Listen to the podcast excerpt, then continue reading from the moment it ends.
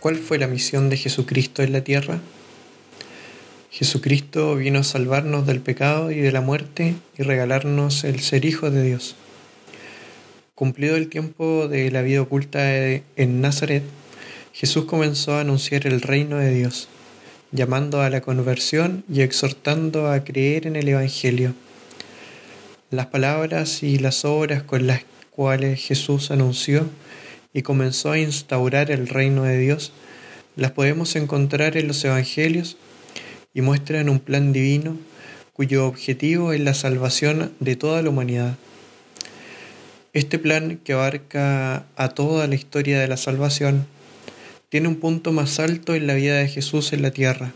llamada por el apóstol Pablo la plenitud de los tiempos,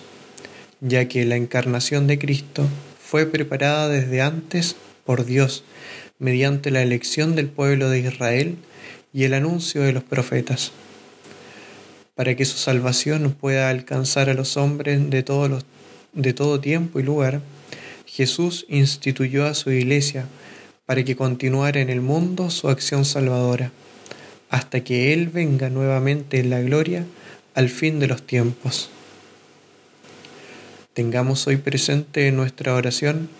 a todas aquellas personas que dedican su vida al servicio de los demás. Que el Señor las recompense con el ciento por uno de todo el bien que hacen y las sostenga en momentos de desánimo.